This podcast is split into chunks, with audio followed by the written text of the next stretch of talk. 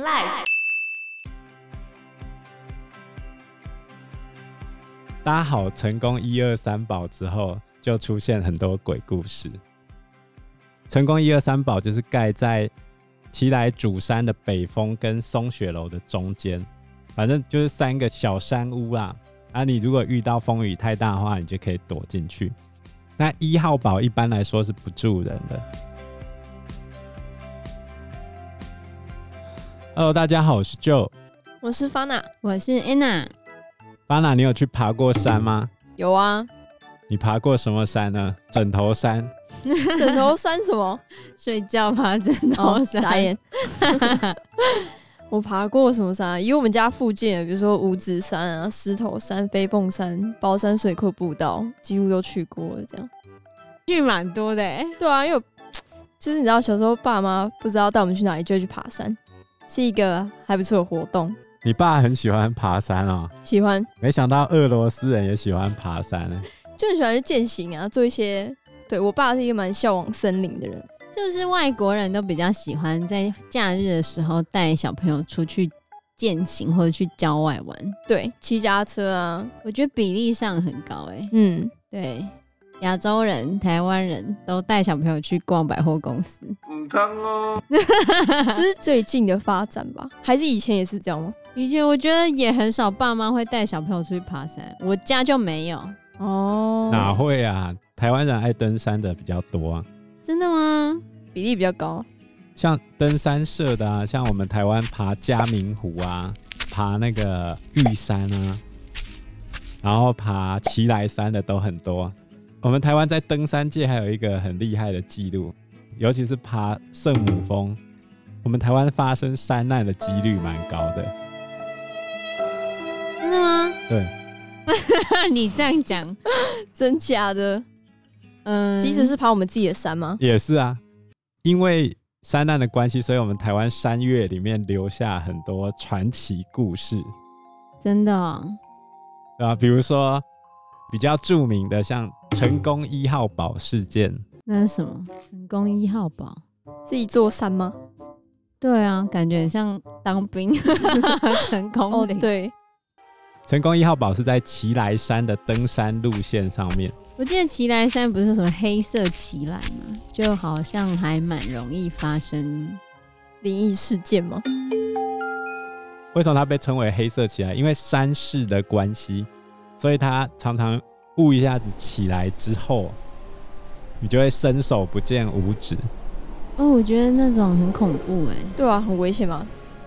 所以后来在爬起来的路线上面搭了三个简易的小山屋，有降低发生意外的比例吗？应该有吧。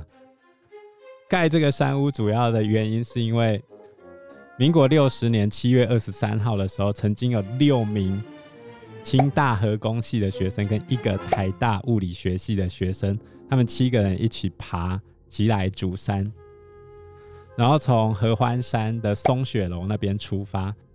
七月二十五号的时候，他们听到广播说台风登陆了，所以正常来说，他们出发之前应该知道台风快来了。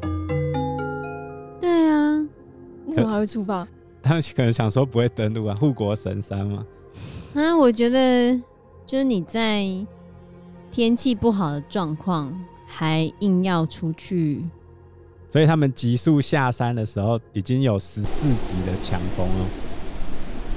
十四级的强风是强烈台风，它会在路上造成灾祸，海面的状况就是巨浪滔天、不堪设想的这种地步。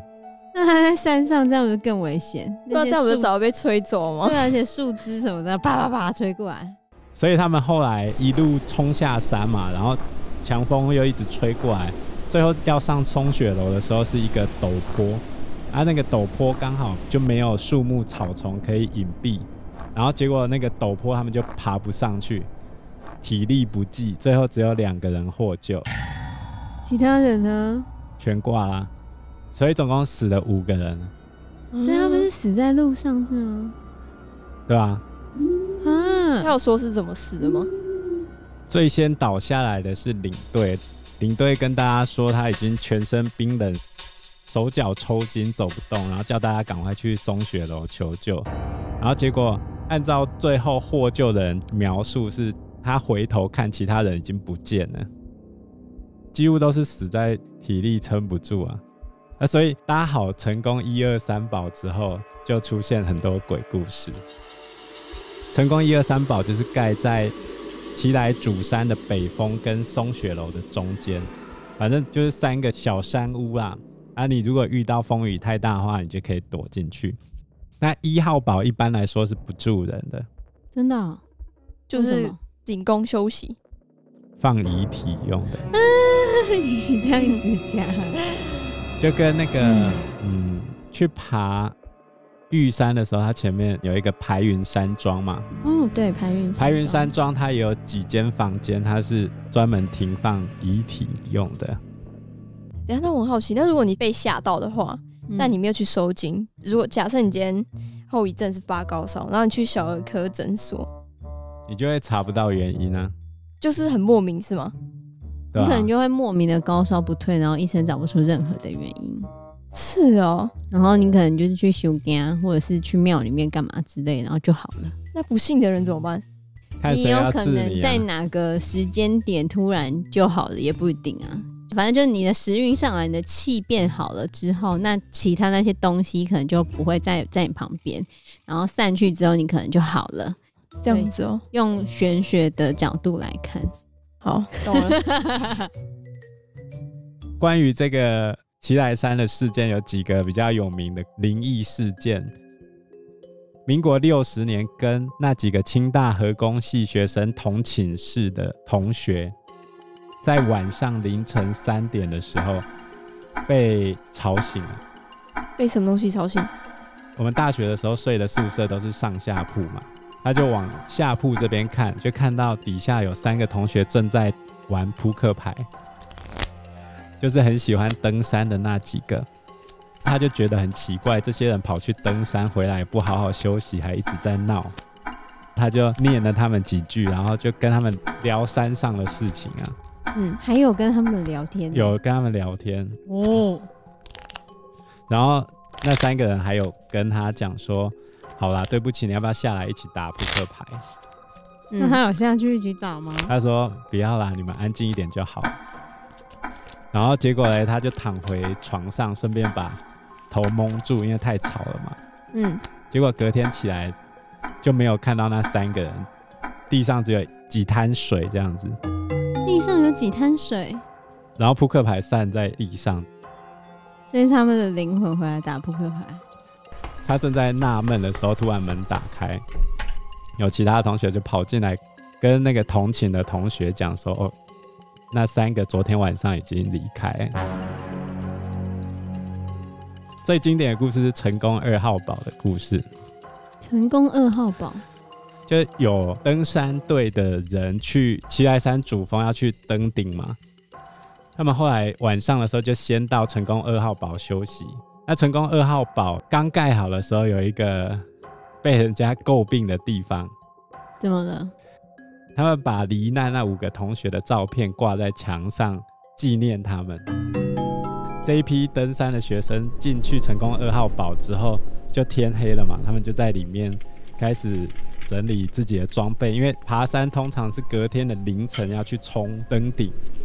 他们晚上要睡觉的时候，突然门外有人敲门，嗯，然后打开来，就有五个人。冒着雨走进来，他们就问那一行人说：“你们怎么那么晚才到啊？衣服都湿了吧？夜路不好走吧？”结果那五个人完全都不讲话，自己跑到边边去围在那边，也不知道干嘛。然后后来他们也不理他嘛，就自己收拾好睡袋摊开就睡觉。然后其中一个同学晚上睡不着，翻来覆去就看那五个人在做什么。他们还在吗？还在那个地方，然后他看着他们那几个人，不知道在干嘛。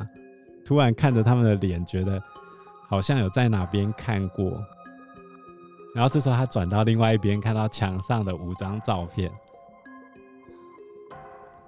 然后再转头看了一下那五个人，发现是同样的人。那五个人有发现他在看他吗？他后来就把那个睡袋拉上去啊，好恐怖、哦！他不会闷死在里面吗？好可怕哦！嗯，在哪睡得着？这个是奇来山的比较经典的几个故事。那我们这集节目就先到这个地方喽，谢谢大家，谢谢大家，拜拜，拜拜，拜。